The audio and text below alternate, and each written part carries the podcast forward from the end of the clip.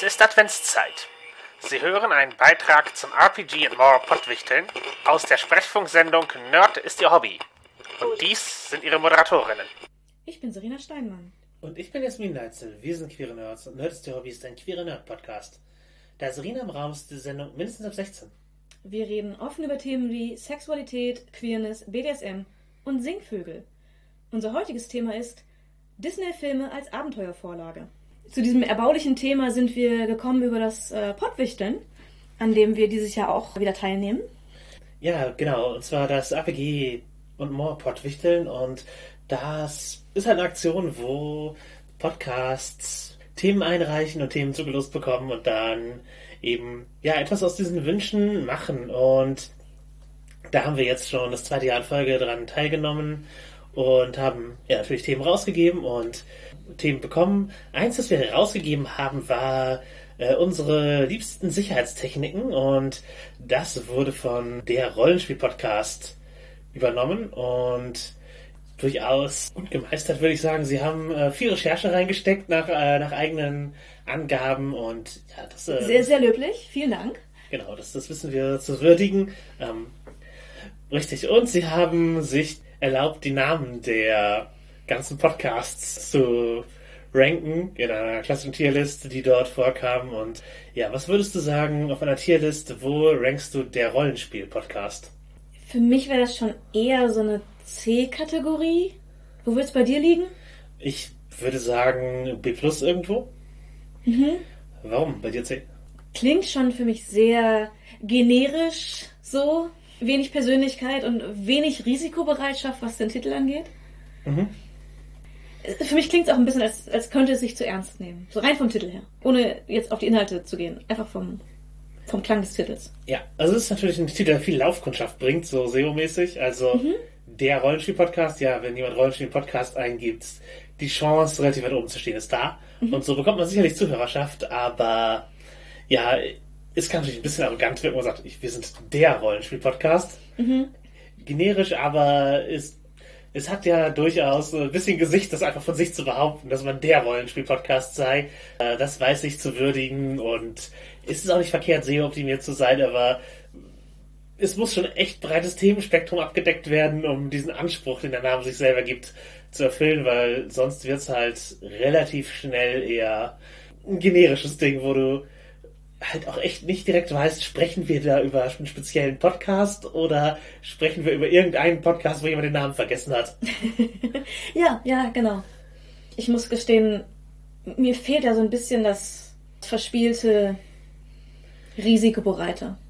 Aber das ist vielleicht auch so ein Me-Ding. Ich meine, falls ihr irgendwann sehen solltet, dass ich im Rollstuhl sitze, dann ist 50-50 Chance, mein Körper hat einfach aufgegeben oder ich habe was Dummes gemacht.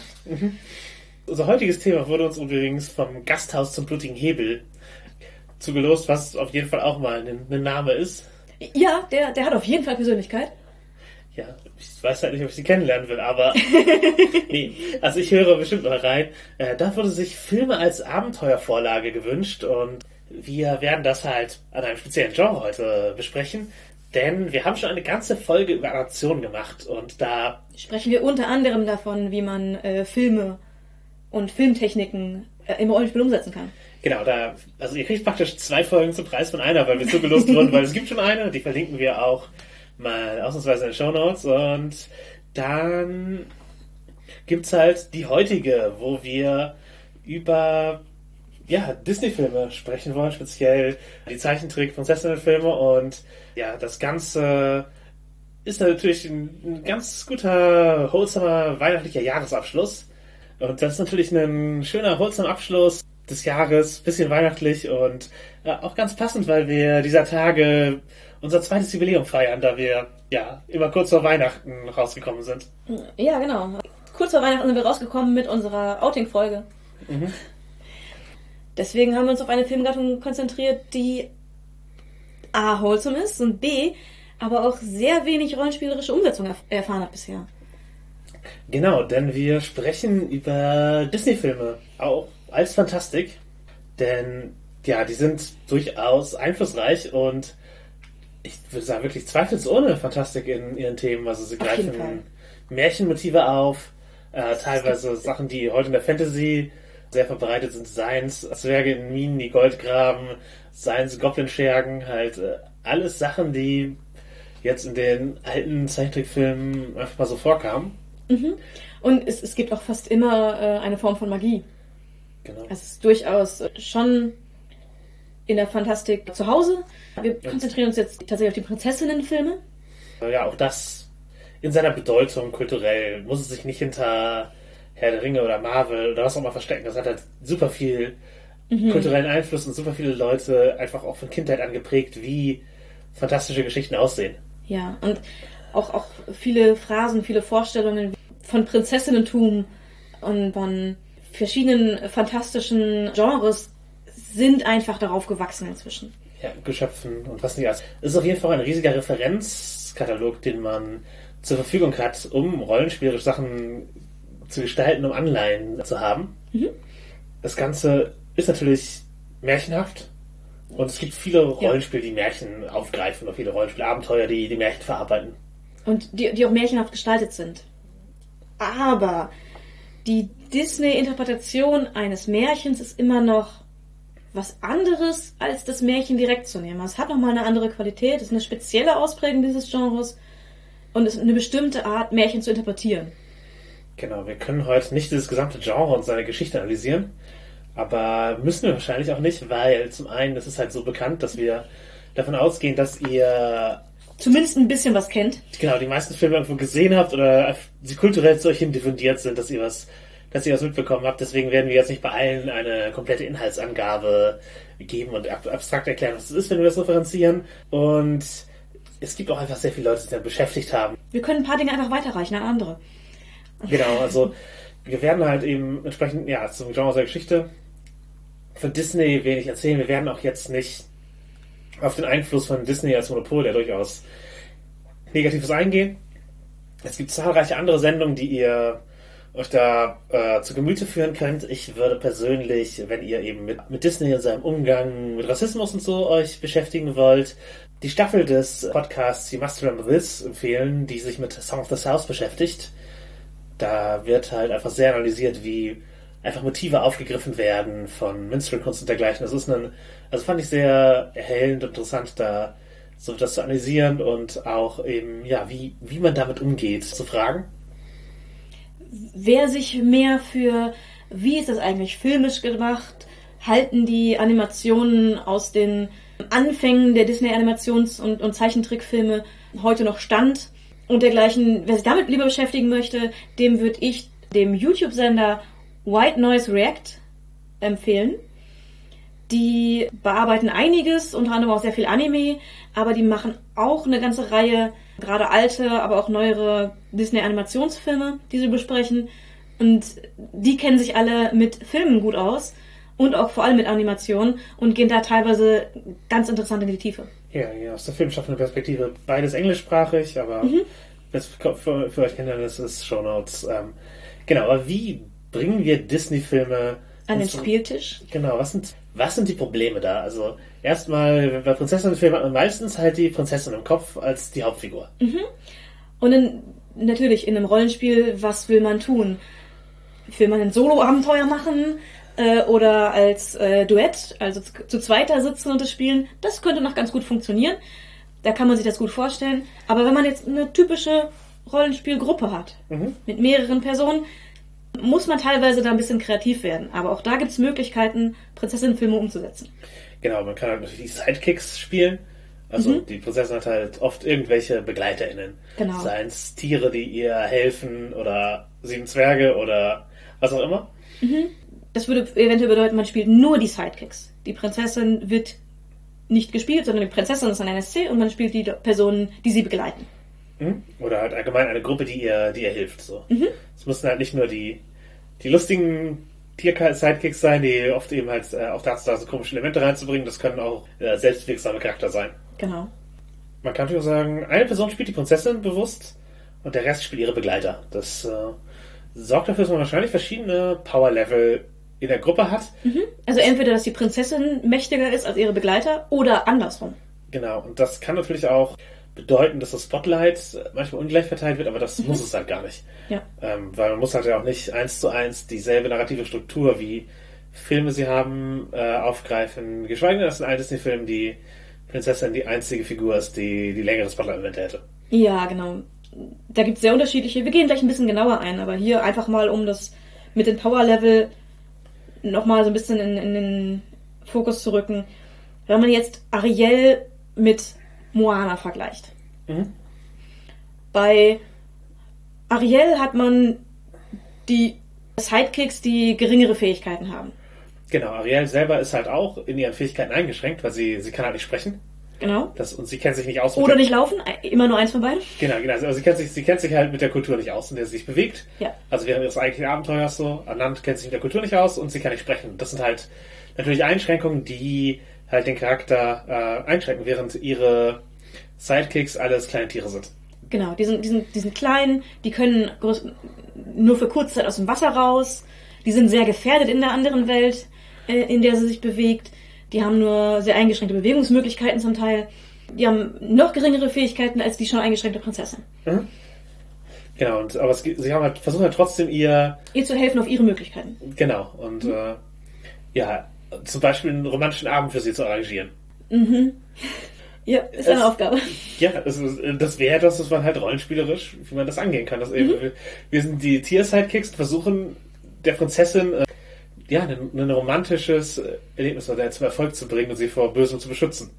Das, Ja, gerade vor, vor Bösem zu beschützen. Sie, sie ist in dieser Welt unterwegs und, und wir versuchen, sie zu unterstützen in dem, was sie möchte und Böses von ihr abzuwenden. Genau, oft sind die klassischen Disney-Prinzessinnen halt auch sehr naiv und äh, sind sich der Gefahr gar nicht bewusst. Mhm. Manchmal von Leuten, die das verschweigen, aber prinzipiell sind sie sich der, der Gefahr oft nicht bewusst, die, in der sie sich wirklich befinden. Und dann kann es eben für die Tiere sehr hilfreich sein, sie äh, ja, zu versuchen zu, zu verteidigen, zu beschützen. Ja, mit, äh, mit ihren Möglichkeiten. Also das wäre auf jeden Fall ein, ein Ansatz, wie man das rollenspielerisch umsetzen kann, ohne dass die Prinzessin halt direkt eine, eine Hauptfigur ist. Oder selbst wenn, also halt auch, auch wenn eine Person die, die Prinzessin spielt und andere die, die Sidekicks spielen, ähm, sie haben unterschiedliche Power-Level, aber wie, sie handeln können, ist trotzdem auf einem ähnlichen Level. Ja, wobei ich es fast interessanter fände, Nur die Sidekicks zu spielen? für dieses Ariel-Szenario wird halt wir natürlich, natürlich Ich sehe gerade die Gruppensammelproben Ja, ja, ja.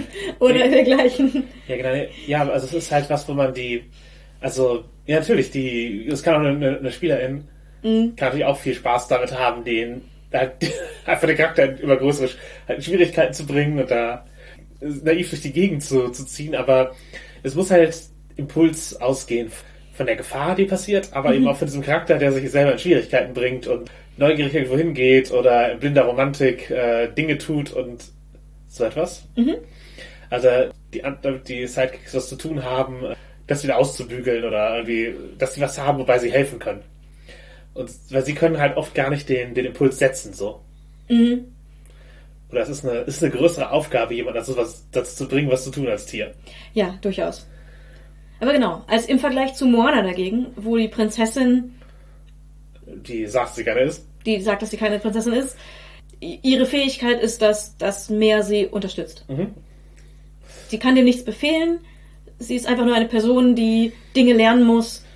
Und ja, das sind ihre Fähigkeiten. Ja, wobei ich eben ihr auch durchaus, ihre Emotionalität auch durchaus eine Fähigkeit ist. Und das, das eben der, Ja. die Bereitschaft, äh, loszuziehen und Dinge zu tun, zu, zu handeln. Natürlich, sie ist energisch, durchsetzungsfähig und alles, aber sie hat keine übernatürlichen Fähigkeiten. In dem Sinne. Aus sich heraus, nee, genau. Genau. Und ihr gegenüber steht ihr unwilliger Mentor, den sie die ganze Zeit überreden muss, dass er ihr Dinge beibringt, ähm, der halt all das kann, was sie braucht, um ihre Quest zu erledigen. Genau, halt Maui. Ja. Und ja, Maui wird, ja, das, wird, das ist halt so relativ selten. Also, also normalerweise ist es halt der unwillige Held, der am Ende doch die Heldentat begeht, aber Maui ist halt, gar, ist halt letztlich nicht die, die ausschlaggebende Figur. Also er hilft ihr natürlich im Finale, aber letztlich sind ihre Fähigkeiten halt eben die emotionalen und auf die Bereitschaft, auf Wesen zuzugehen, das, was letztlich äh, den Ausschlag gibt. Während Maui halt, äh, ich sag mal, klassische Rollenspielfigurenfähigkeiten hat, wie Goldgier und äh, Gewalt. Schön, dass Goldgier die Fähigkeit ist. Ja, Später die Ver ähm, seine Verwandlungsfähigkeit. Also Power Level von den Reihen, was, was er umsetzen kann, körperlich, ja, ist er eh deutlich überlegen am Anfang. genau, auf die Art, wie er die Welt verändern kann, durch direkte Aktion. Ja. Und trotzdem ist es Moana, die das Abenteuer vorantreibt. Mhm. Die die treibende Kraft ist, die das Abenteuer löst. Ja, weil sie es lösen will. Genau, weil sie es möchte, weil sie es will und sie benutzt Maui, um das zu bekommen, was sie möchte. Genau. Wobei er sie natürlich auch ausnutzt, um seine, seine, seine Kräfte Ja, zurückzubekommen. äh, ja versuch, sie versuchen sich gegenseitig zu benutzen und es ist beides erfolgreich. Ja, genau. Und wenn man das in einem Rollenspieltisch umsetzen möchte, dass man so eine Konstellation hat, ja, dann ist halt die Frage, was für ein System verwenden wir, wie bilden wir das ab? Wenn es halt D&D wäre, dann wäre Maui halt offensichtlich viel hochstufiger. Und ja, Das, das es, es kann ein seltsames Power-Ding sein, was nicht gut funktioniert oder was sehr gut funktioniert, je nach Gruppe. genau. Man muss, man muss halt vorher absprechen, was man, was man da möchte, also was man da möchte und ob das eben ein System ist, wo ja, solche Sachen wie, wie Kampf und Schaden anrichten etwas ist, was, was einen höheren Wert hat und wo mehr Punkte rein müssen. Oder mehr, wo- mehr, was auch immer die, die Erfahrungspunkteinheit ist, halt reingesteckt werden müssen, als Freunde zu haben und eine Bereitschaft, Menschen anzunehmen. Das kann halt auf dem gleichen Level dargestellt werden, wenn man das aus Playbook basiert hat, ist, hat, oder wenn man wenn es etwas, was eher narrativ ist, dann müssen die äh, in ihrer Wirkmächtigkeit nicht, sich nicht unterscheiden. Genau. Wenn es ein sehr traditionelles System ist, dann wäre Maui halt ein hoher, höherstufiger Charakter und trotzdem funktioniert das Ganze besser, wenn eine Einigkeit darüber besteht, wer wem das Spotlight lässt und eben, dass halt eventuell niedrigstufige Charakter die treibende Kraft ist in vielen Dingen. Und dass die eben Fähigkeiten einbringen, die dann auch Spotlight bekommen müssen, Ja, die eben nicht kampfbasiert, Körperstärke und so weiter sind. genau. Und ja, dass halt, wenn in diesem Fall der Spieler von Maui sich auch mitnehmen lässt. Und dass der auch eben auf Sachen eingeht und letztlich doch irgendwie zögerlich was zeigt oder so. Also wenn man Maui spielt, wie er am Anfang ist, und einfach unerweichlich diesen Archetyp weiter durchzieht, Dann, dann funktioniert das Abenteuer einfach nicht. Genau, dann, dann wird es halt sehr schnell ein, ja, einfach unangenehm für die anderen Leute. Und wenn es aber jemand ist, der sich bewusst ist, dass, okay, hier meine Rolle ist, eben auch die anderen mitzunehmen. Und mein Charakter soll halt auch mal sich überreden lassen. Das ist einfach Teil der, des Gruppenvertrags für dieses Abenteuer. Dann kann das halt wieder klappen und äh, auch echt bereichern. Und man kann ganz andere Art von Story erzählen, wenn man eben sieht, wo man eben Charakter mit unterschiedlicher Machtlevel miteinander zusammenhandeln lassen kann. Dritte Möglichkeit, die wir jetzt noch so nennen wollen, wie man das prinzipiell, die Prinzessin im Fokus als System umsetzen kann, wäre über einen Ensemblecast.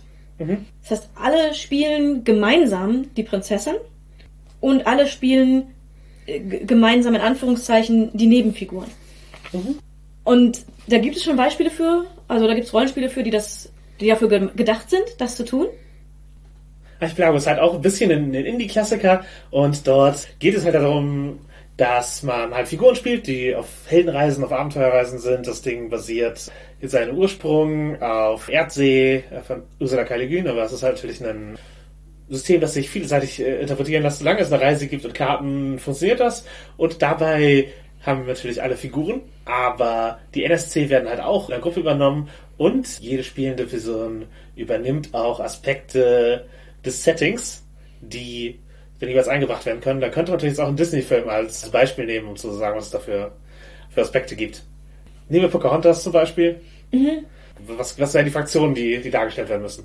Da gäbe es zum Beispiel die Großmutter Weide, die im, im Wald steht als, als Baum mit Geist. Ich würde aber sagen, es gibt auch den, den Wind, der durchaus ähm, Handlungscharakter Ich ist. würde Und der, es vielleicht beides so als Fraktion so hier belebte Natur, Mystik an, sowas, das, das könnte man als ein Ding nehmen. Dass das halt immer wieder in Szenen eingebracht werden kann. Die Person, die dann die Deutungshoheit über die Großmutter Weide hat oder über die, über die belebte Natur, kann halt den Wind reinbringen und beschreiben, dass er in der Szene ist. Wenn NSC damit zu tun hat, wie eben halt die Weide zum Beispiel, dann ist es natürlich die, die Person, die am ehesten diese Figur spricht und einbringt. Und wenn jemand anderes zum Beispiel jetzt Kolonialismus als seinen Aspekt hat, spricht diese Person natürlich am ehesten den Gouverneur oder ja, welche von den Kolonisten und äh, beschreibt halt deren Auswirkungen auf die Welt. Und das kann man halt jeweils in Szenen machen, die ja einzeln beschrieben werden. Und ich sag mal, verwandt wären Belonging, Outside Belonging Spiele. Da wäre Dream SQ natürlich das erste und äh, wahrscheinlich bekannteste. Auch da werden halt Setting-Aspekte neben den Figuren verteilt und diese Setting-Aspekte haben halt jeweils ein Playbook. Mhm. Das erfordert dann halt mehr Vorbereitung, mhm. aber gibt dafür den Spielern auch mehr an die Hand, um das auszuspielen, was sie darstellen wollen. Man hat nicht so, ich habe eine Deutungshoheit, aber ich weiß nicht was, sondern ich habe Moves, ich habe Spielzüge, ich habe direkt Regeln, mit denen ich interagieren kann, um diesen Aspekt einzubringen oder NSC mit diesem Aspekt zu erschaffen und so weiter und so weiter. Ansonsten würde ich noch Fall of Magic nennen. Das ist ein Spiel, wo man so eine große Karte hat. Es geht darum, dass man eine Reise macht, äh, einen Magier begleitet. Und der Magier wird von allen zusammengespielt. Mhm. Und, und jeder hat aber auch einen Charakter. Und auch NSC werden gemeinsam gespielt. Und die Prinzessin könnte halt zum Beispiel wie der Magus behandelt werden dass die ganze Gruppe ihn irgendwie gestaltet.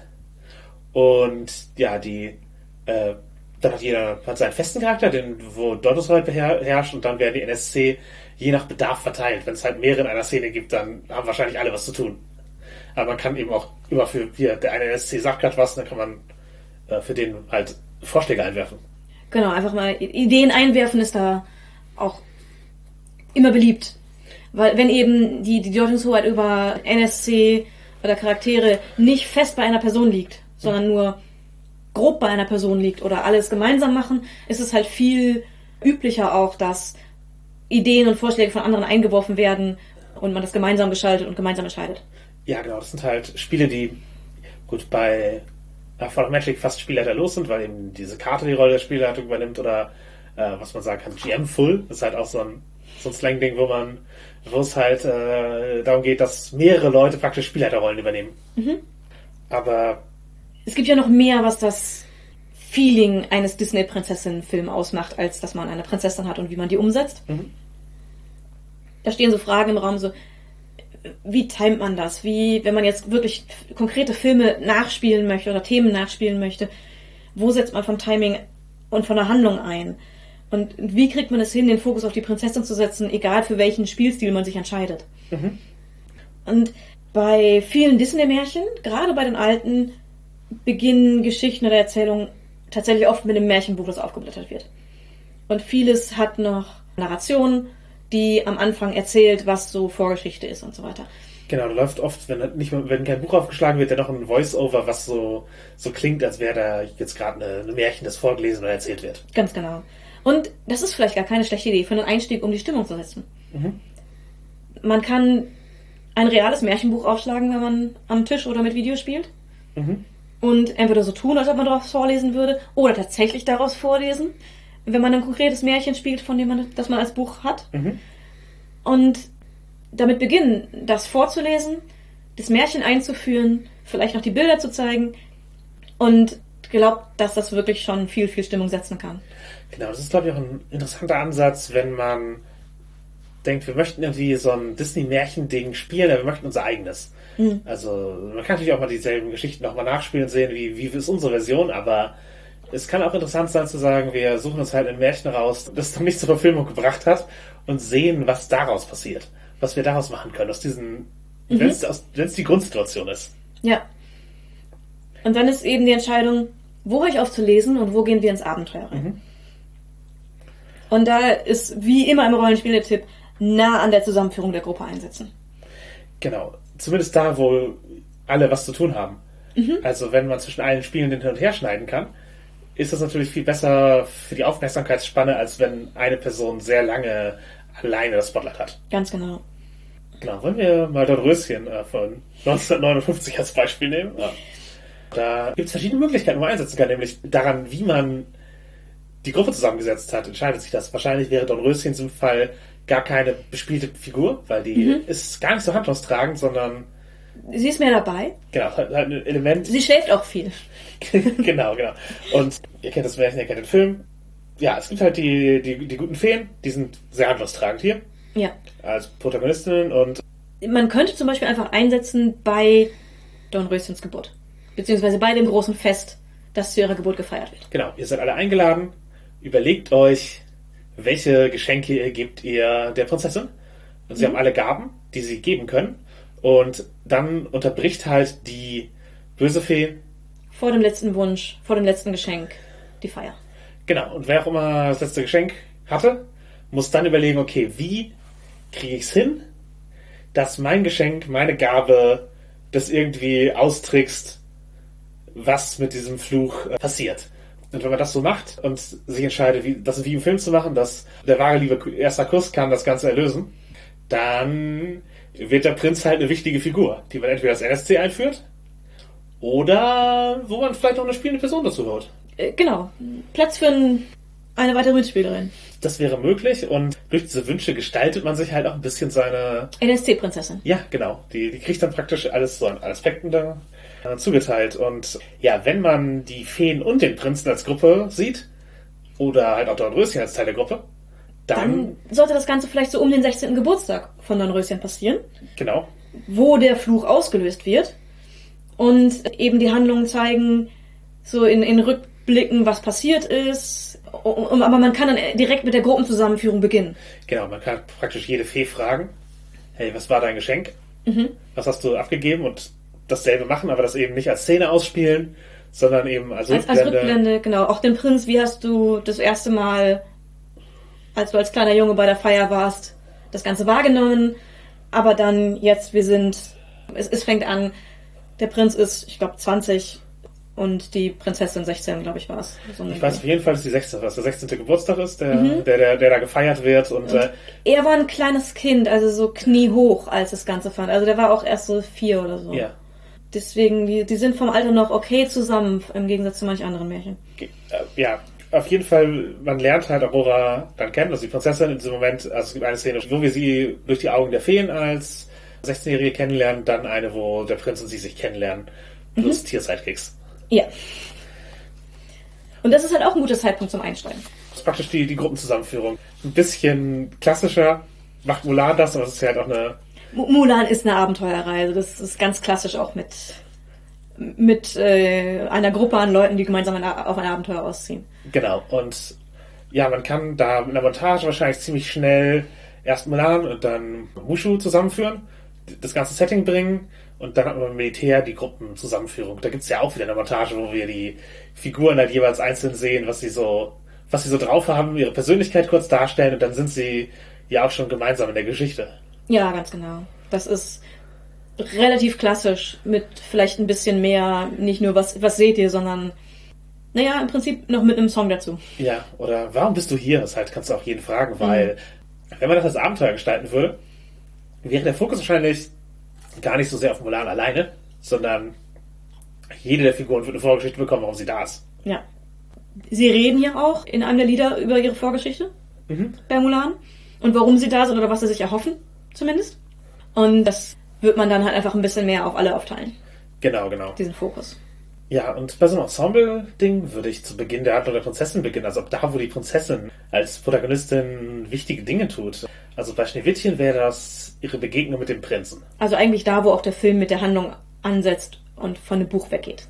Genau, da, das ist der Moment, wo halt Neid und Eifersucht der bösen Königin eskalieren und das zwingt dann halt auch weiter Schneewittchen zum Handeln. Also ab da handeln eben Protagonistin und Antagonistin und das eine beeinflusst jeweils das andere. Ganz genau. Disney-Filme sind allerdings auch sehr oft Musicals, also gerade die aus der Disney-Renaissance in der Mitte. So, da, da ist es schon sehr musicalmäßig. Und auch die älteren Prinzessinnen-Filme haben durchaus für die Handlung nicht unwichtige Musikstücke. Genau. Ja, also manche sind eben strukturelle Musicals, eben wo, die, wo einfach die Lieder Handlung transportieren. Bei Dornröschen wird Magie durch Lieder dargestellt.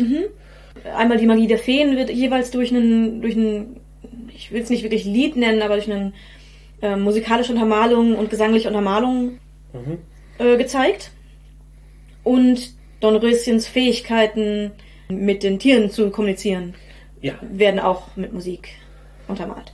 genau, genau, genau. Und es gibt auf jeden Fall, ja, Musikszenen, selbst wenn es äh, keine, äh, wenn- selbst wenn es kein Musical ist. genau, auf jeden Fall hier die Ariel, Schön und das Biest Ära, da ist sehr viel Musical. Ja, ganz genau. Und seien wir ehrlich. Am Spieltisch singen ist in den meisten Runden eher unwahrscheinlich. Vielleicht auch nicht unbedingt wünschenswert, wenn man mit mir spielt. und spontan Songs improvisieren, um den Charakter cool darzustellen, halte ich für nahezu unmöglich. Ja, also das, müssen- das müssen wirklich Genies sein, die dazu, also eine ganze Gruppe von Genies, die da Von musikalischen Genies. Genau, an einem guten Tag, weil Ja. äh, plus halt die Untermalung, die damit, also du Genau, komponierst alle, ja halt alle nur. sitzen, alle sitzen am, am Tisch mit ihren Instrumenten und komponieren mal eben ihre Songs für ihre Charaktere. Sehe ich nicht. Und die anderen spielen sofort mit. Ja. Also, ey, du schreibst in Echtzeit die Noten, während du singst. Die anderen spielen sofort richtig. Nee, das ist also, du kriegst halt eine Musical-Sequenz nicht an den Rollenspieltisch, aber es hat ja auch Funktion in der Handlung. ne? Also, wie, kriegen wir diese Arten von Sequenzen, sei es eben was Disney-Musicals oder sei es andere Musicals, aufs Rollenspiel übertragen und welche, welche Funktionen gibt es da? Fangen wir mit den Funktionen an. Was sind Zweck und Effekt von Musical-Sequenzen und von den handlungstragenden Liedern? Dazu gibt es einige Theorien. Ich würde fast sagen, dass die Bekannten von, bekanntesten von Lehmann Engel und äh, Bob Fosse. Auf jeden Fall haben die groß drüber geredet, der eine mehr aus der Theorie, der andere mehr aus der Praxis. Ja, und, und beide sind sehr bekannt dafür. Jetzt unter Musical-Nerds wahrscheinlich mehr als bei anderen Leuten. Ich hatte die Namen schon vor unserer Recherche gehört. Ja, Das- äh, googelt die Biografien, wenn ihr euch interessiert. Äh, ge- genau. Ähm, und es gibt im Prinzip zwei bis drei Arten von Liedern. Mhm. Das erste Lied ist der I Am Song. Das ist die Vorstellung eines, eines Charakters, also die Vorstellung der Persönlichkeit des Charakters. Der wird entweder von dieser Person selbst gemacht oder von anderen über diese Person selbst gemacht. Hier spielen die Bilder und die Komposition und der Inhalt des Liedes zusammen und zeigen, wie es sich anfühlt, der Charakter zu sein oder wie es sich anfühlt, den Charakter zu erleben. Genau, genau. Und das, das Ganze geht halt über die Choreografie, über die ganze Gestaltung. Es schafft eine Gesamtästhetik des Charakters. Und durch einen I Am-Song verrät man für gewöhnlich auch mehr über einen Charakter, als die über, dieser über sich selbst sagen würde. Das ist nämlich oft auch eine Funktion, die Songs in Musicals haben, gerade in denen, die auch so Dialog haben. Die Lieder setzen da ein, wenn Worte nicht mehr reichen. Also es geht über das Gesprochene hinaus. Und sowas kann man halt auch versuchen mit Rollenspielszenen zu machen. Wir, wir, wir gehen jetzt auf eine Beschreibungsebene, die darüber hinausgeht, was die Charakter eins zu eins erleben, sondern versuchen eben eine Ästhetik und ein Gefühl der Charakter zu schaffen, zu erzählen und geben dem halt den, den entsprechenden Raum. Die zweite Kategorie an Song ist dann der I Want oder I Wish Song. Obviously, es geht darum, was man möchte. Genau, was sind die Ziele des Charakters, was vermisst er, was, äh, Was sind die Wünsche, falsch. was sind die Sehnsüchte, was, genau. All das. Genau, da bekommt oft eine Reprise später im Stück, wo es doch mal gespielt wird und dann eben oft um die Erfüllung oder Veränderung dieser Wünsche geht. Oder neue Erkenntnisse über dieses, ähm, über diese Wünsche. Genau.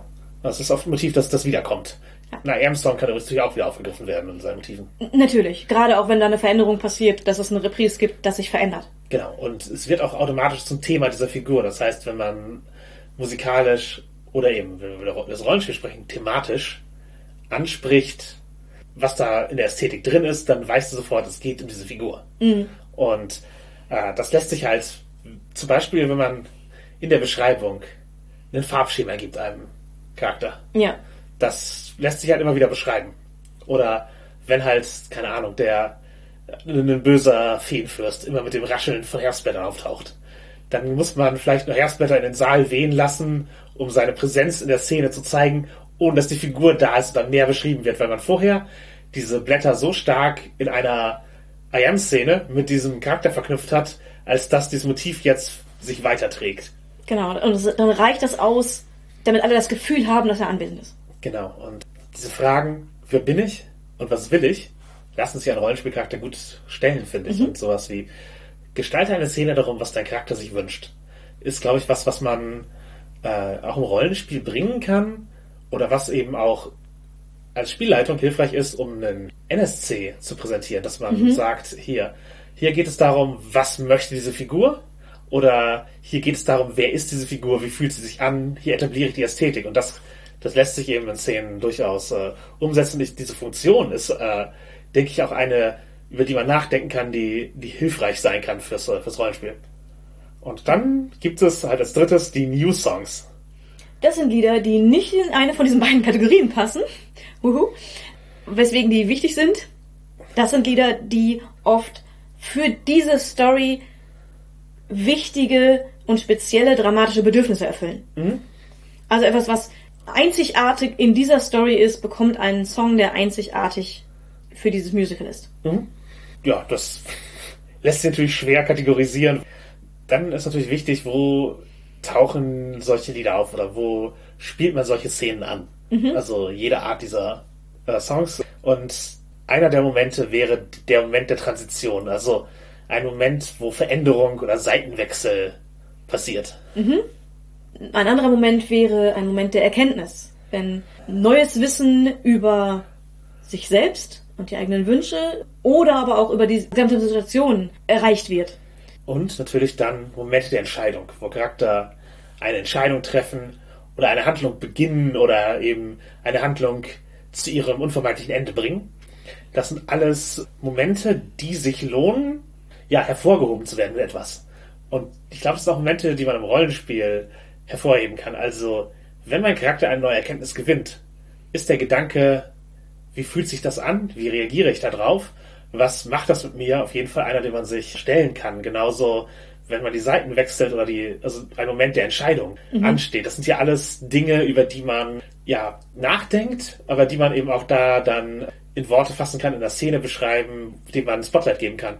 Einfach Ganz genau. Das sind oft Dinge, die man ansonsten im Rollenspiel oft, sag mal, unter den Tisch fallen lässt. Oder mit, ich, ich glaube eher, man macht es mit sich aus und man weiß ganz genau, warum hat mein Charakter sich jetzt so entschieden. Aber da es eben nicht den Dialog gibt, wo der Charakter das seiner Gruppe erzählt und lang und langwierig begründet, da, darum fällt es unter den Tisch. Ganz genau. Man weiß das für sich vielleicht. Oder sehr oft weiß man das für sich. Man, man weiß als spielende Person, warum welche Entscheidungen getroffen werden, welche Erkenntnisse der Charakter gerade gewonnen hat. Aber wenn es nicht ein ganzes Gruppending ist, dass es für die ganze Gruppe gleich ist oder ähnlich ist, Oder man sich austauscht, so, okay, wir haben das Geheimnis gelöst, das ist der Hinweis, das ist der Hinweis und so. Mhm, genau, wenn das nicht vorkommt, dann sind es Momente, die man zwar für sich im Kopf hat und die für den Charakter entscheidend sind, die aber für das Rollenspiel oft keine Relevanz erhalten.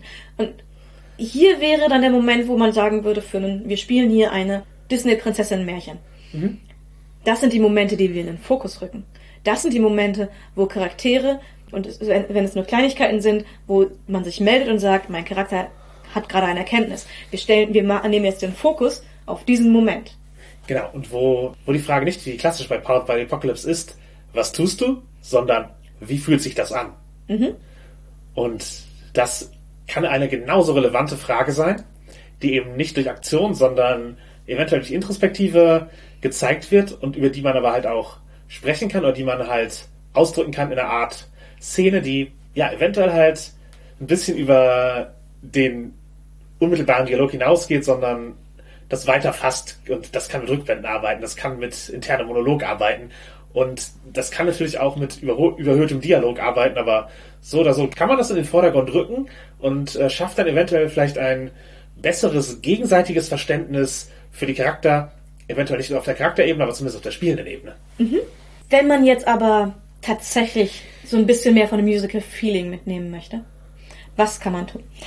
Wie gesagt, wir können nicht alle spontan burst into Song und das eigene Titellied singen, aber Ja, wir Man- können solche Momente narrativ hervorheben, haben wir schon gesagt gerade. Genau, und, und vielleicht können wir es auch musikalisch hervorheben. Wenn man gut vorbereitet ist, man kann zum Beispiel einen passenden Themensong einspielen. Genau, In wenn- den entsprechenden Momenten. Ja, wenn wir sagen, es ist ein Jukebox-Musical. Also Jukebox-Musical sind solche, die bereits bestehende Lieder reinterpretieren und verwenden. Als zum Beispiel das ABBA-Musical Mamma Mia. Ist, das ist ein Jukebox-Musical. Da werden einfach die ABBA-Songs verwendet und eine Handlung wird darum gestrickt. Und wenn wir so ein Repertoire an Songs bereit haben, dann können wir die auch äh, szenisch verwenden. Genau, da kann zum Beispiel jeder Charakter seinen eigenen Song haben, dass man, wenn man eine, eine I am oder I wish Szene ähm, hat, dass man dann den eigenen Song einspielt. Die Gruppe kann einen gemeinsamen Song haben, auf den man sich vorher gemeinsam einigt.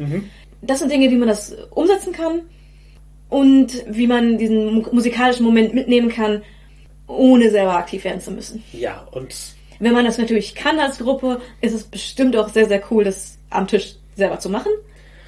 Aber das ist absolut keine Voraussetzung, um das mit einzubringen. Genau, es ist Showtones singen ist in der Rollenspielszene eher selten.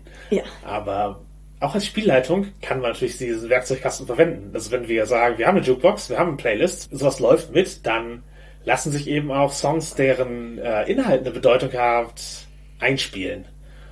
Und Und auch NSC können seine, ihre eigenen Songs bekommen. Genau. Was ich eventuell als Tipp geben würde, weil nicht alle Leute sind gleich fit, zum Beispiel Englisch oder gleich fit darin, Lyrics zu verstehen und direkt umzusetzen und sich zu merken. Ich würde den Leuten eventuell wichtige Lieder vorher zukommen lassen, damit sie die schon mal hören können. Eventuell mit Lyrics, dass sie schon mal auch mitlesen können oder eine Übersetzung kriegen, was da drin ist. Ge- Genau, wenn dein Charakter einen Themensong hat, das muss keine Überraschung sein. Notwendigerweise. Also natürlich, wenn es einen, manche Lieder können funktionieren auch als Überraschung, aber das sollten dann welche sein, wo du dann, Die leicht verständlich sind? die leicht verständlich sind, wo du dein Publikum kennst, wo die Assoziationen klar sind, so. Noch mehr zum Einsatz von Musik im Spiel. Wir haben eine ganze Folge über Musik. Ja, ganz genau. Aber speziell hierfür sind das, glaube ich, ein paar ganz gute Ideen, wie man damit äh, umgehen kann und das noch ein bisschen mehr in die Musical-Richtung pushen kann. Aber genau, man kann auch auf das Filmische ein bisschen mehr eingehen von Disney-Verfilmungen und von Prinzessinnenfilmen. Man kann, wir haben schon drüber gesprochen, in Rückblenden oder Montagen, die man beschreibt, um die Charaktere besser darzustellen. Man kann die auch filmisch beschreiben. Genau. Also, was in einem imaginierten Film zu sehen oder zu hören wäre. Genau, das kann die Spielleitung komplett übernehmen, sozusagen mit, die Spielleitung beschreibt die Montage und die Spielenden reagieren aus der Position ihrer Charakter. Wenn es um einen Charakter besonders geht, hat der natürlich mehr Spotlight in diesem Moment, aber man kann auch gemeinsam das Ganze erzählen und alle bringen in diesem Moment Ideen ein. Es kann genauso gut auch von einer spielenden Person übernommen werden, die, ähm, um die es sich gerade handelt oder den Char- Charakter primär führt. Da gibt's diverse Möglichkeiten. Als, als Gruppe kann man vielleicht sogar im Sinne eines griechischen Chors, vielleicht bekannt aus der Disney-Verfilmung Herkules, Das ist ein wortwörtlicher, ja. Da ist ein wortwörtlicher griechischer Chor, der kommentiert. Denn es ist seine Aufgabe. Der griechische Chor, der klassische griechische Chor, kommentiert das Geschehen. Teilweise objektiv oder kritisch. Der sieht mehr, als die Charaktere sehen. Und aus dieser kann man auch gemeinsam Charakteraspekte oder den Bösewicht erschaffen und gestalten. Oder auch bei einem I Am oder I Want Song Dinge mitgestalten. Genau, genau. Und ich denke, es ist wichtig, da zu kommunizieren, was für eine Art von Szene man gerade macht. Also, wenn man sagt, hier, wir, wir wollen hier die I Want-Szene für unseren Bösewicht. Und die Spielleitung gibt natürlich die, die Ziele vor, aber wir beschreiben, welch in der Montage, was für negative Ein Auswirkungen diese Figur schon hat und warum unsere Charakter jetzt speziell Angst vor der haben. Oder sie nicht mögen. Genau. Oder halt eben hier, ich, ich habe für meinen Charakter gerade einen Moment der Entscheidung und lass uns gemeinsam das als eine Szene gestalten, wie mein Charakter sich der Gruppe anschließt und seine Verantwortung als Stadtwächter hinter sich lässt oder was auch immer. Da, da kann man eben dann ja diesen ganzen Moment des Aufbruchs als Montage gestalten und eben eventuell eben auch immer wieder zeigen, okay, was lasst mein Charakter zurück? Warum ist er melancholisch? Und dann wieder Motive, warum ist es, lohnt es sich wirklich? Warum möchte ich gerade mit dieser Heldengruppe gemeinsam unterwegs sein? Und dann haben halt alle auch Möglichkeiten, das zu zeigen. Die Spielleitung kann die NSC zeigen und auch in, diesen eher, ja, äh, nostalgischen, melancholischen Momenten Sachen einbringen. Die Gruppe kann gemeinsam sagen, warum sie diesen, diesen Charakter mit sich haben will. Und am Ende hat man eben dann zusammen eine Montage geschaffen, die den Charakter etabliert hat als Teil der Gruppe. Ja.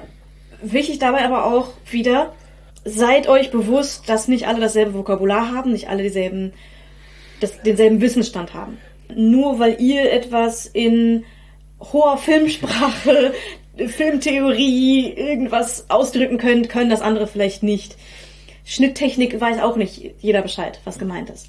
Genau, und dann, wenn wir jetzt tatsächlich Musical-Szene haben, Musiksprache oder Musical-Fachwissen, also Man sollte es nicht voraussetzen, wenn man nicht weiß, dass alle es können. wenn ihr nicht all diese Folge gehört habt, setzt nicht voraus, dass Leute wissen, was ein I Want Song ist, sondern, sondern erklärt, worum es in der Szene gehen soll und etabliert gemeinsam eure, eure Arten von Szenen, die ihr verwenden wollt, gerade da, wo sie über das Standard des Rollenspiels hinausgehen, wo ihr überhöhen könnt und so etwas. Und wenn, wenn ihr sie alle kennt, klar, benutzt Fachbegriffe, aber ansonsten etabliert sie, gibt vielleicht eine Erklärung und lernt gemeinsam äh, und schafft gemeinsam Verständnis, dass alle mitkommen und beschreiben können, weil es ist ungewöhnlich genug für, ich sag mal, traditionelle Rollenspiele-Szenen so zu gestalten, da muss man nicht noch einen sprachliches Hindernis in den Weg legen. Ja, Ganz genau. Und es ist, es ist immer besser, in eigenen Worten zu umschreiben, als Angst zu haben, sie auszudrücken, weil irgendjemand anderes Fachbegriffe reingeworfen hat, die man nicht kennt. Mhm, genau. Das geringste Level an Fachsprache am Tisch sollte letztlich, glaube ich, die gemeinsame Basis sein.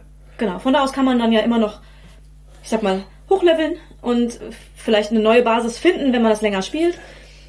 Aber man sollte einfach da anfangen, wo alle mitreden können. Genau. Wir sprechen ein bisschen über Filme als Abenteuervorlagen.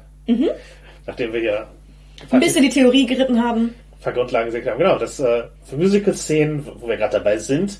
Ich glaube, Frozen ist so das Disney-Musical, was die meisten noch im Ohr haben gerade. Ja, Einfach weil es derartig erfolgreich war als Musical. ganz genau. Und manche denken sich jetzt, oh, ich wollte es nicht schon wieder in Ohrwurm haben. Tut mir leid. Ja, genau. Nicht wirklich. Genau. Just let it go. genau, lass uns über willst du einen Schneemann bauen reden. Denn das ist äh, der I Want Song für beide Schwestern. Ganz genau. Ich, ich muss an dieser Stelle bemerken, ich äh, werde tatsächlich das Musical sehen, aber erst in der Zukunft. Die Karten sind gekauft, aber ich habe es noch nicht gesehen, sonst würde ich das jetzt mit einbringen, wie es äh, im Theater umgesetzt wurde. Aber ich weiß es noch nicht. Das kriege ich dann zu meinem Geburtstag. Bist, bist du äh, mit Disney Dune Musicals bisher eher positiv gestimmt oder, oder wie ist es? Ähm, ich habe jetzt nicht alle gesehen, aber ich glaube, ich habe, ich habe König der Löwen auf jeden Fall gesehen. Das fand ich ganz nett. Hat nicht das beste Pacing. Ist das erste Musical, was ich gesehen habe und ja, die, die Pacing-Probleme haben mir das Genre echt ein bisschen verlitten für eine Weile. Ich, ich finde es verständlich, da ich die Lieder toll fand und auch einen ganz guten Platz hatte und entsprechend das Optische ist ja schon ein Erlebnis gewesen bei König der Löwen. Das hat mich ganz gut mitgetragen, aber ich war auch schon Fan von Musicals zu dem Zeitpunkt. Deswegen, das hat mich ganz gut abgeholt, aber es ist auch nie eins meiner Lieblingsmusicals geworden. Genau, bei mir hat sich ein Stelzenlauf aufs Maul gelegt während der finalen Szene. Das kann es besser oder schlechter machen, je nachdem. Ne? Das ist, ich fand es eher erschreckend. Schade. Bei einer Freundin ist mal der Kronleuchter bei Phantom der Oper nicht abgestürzt. Das war auch interessant bestimmt. Ja, Ähm, ja, aber äh, ich habe auch Aladdin als Musical gesehen. Das fand ich ziemlich gut umgesetzt. Das war sehr unterhaltsam. Äh, Bei der Bühnenmagie-Show vom Genie, da wäre noch mehr gegangen, sage ich mal so. Aber es war auch echt nicht schlecht. ja, ich weiß zu würdigen, dass Jasmin ein neues Lied bekommen hat, aber ja, Ja. Dis- Disney Bühnen- Bühnenmusicals, man, ich glaube, ich, also bisher hat mich keines wirklich in Tiefe begeistert, aber die Chance kann man ihnen geben. Ich, ich fand die Filme prinzipiell auch eher besser. Ich fand die Zeichentrickfilme auch immer besser als die Realverfilmungen bisher von Ja. diesen Remakes. Ging, ging mir auch so. Andererseits sind die Zeichentrickfilme natürlich auch aus unserer Kindheit und Jugend. Ja, und vielleicht Frozen nicht. Ähm, Bei Frozen aber kenne ich die kenne ich noch keine Realverfilmung und auch das Musical werde ich dann noch sehen, was ich besser finde. Genau, aber zurück zum Schneemann. Genau, der I Want Song für beide Schwestern. Sie wollen ihre Nähe wiederfinden, ihre Beziehung wiederherstellen. Mhm. Das wünschen sie sich. Aber für beide gibt es Hindernisse, die sie nicht überwinden oder verstehen können. Genau. Und das wird natürlich viel mit Symbolsprache gearbeitet. Es gibt halt die Tür, wo welche auf beider Seite sind und man sieht halt dann auch in dem Moment, wo sie hadert, ob sie nicht doch rauskommen will, wie, wie Elsas Kräfte rauskommen und der Eis sich rüberzieht. Das sind halt so, so Momente, wo du direkt mit Bildsprache zeigst, was los ist. Und da kann man sich, glaube ich, ganz gutes Vorbild dran nehmen, wenn man so eine Szene im Abenteuer gestalten will. So eine, und einfach zwei Charakter getrennt haben will. Man beschreibt beide Seiten der Tür. Und das Symbol des Schneemanns wird aufge, aufgegriffen als Symbol für die Gemeinsamkeit. Das äh, wird etabliert.